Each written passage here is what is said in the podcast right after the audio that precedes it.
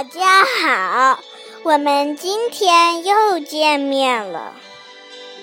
今天我要讲的故事名叫《Round Birds Can't Fly》，No at all。When you listen to the story, you'll know. So, let's begin.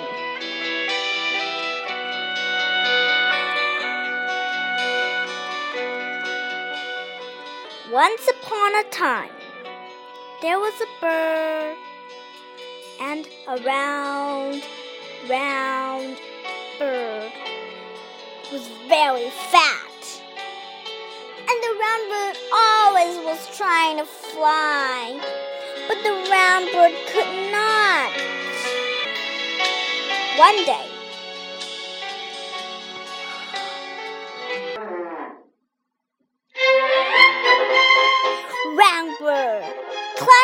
tree, jumped down, flying, flapping his wings.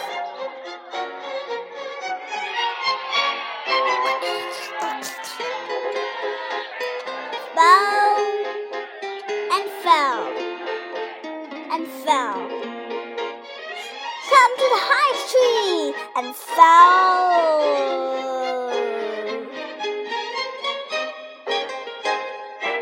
And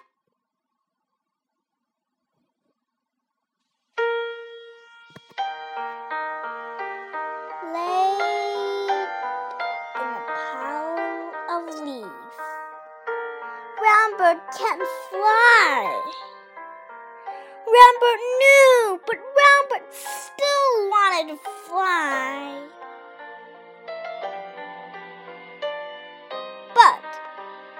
Round bird never tried to fly again.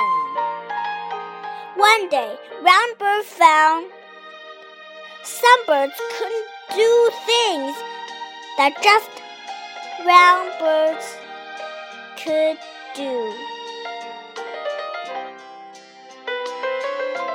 So, round bird found some things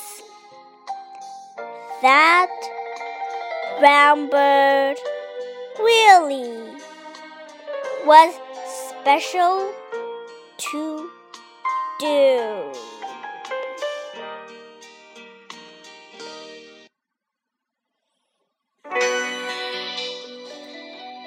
So, my little friends, tell me, do you have something that you tried really, really hard to do, but cannot do it? So, found special things that are just for you.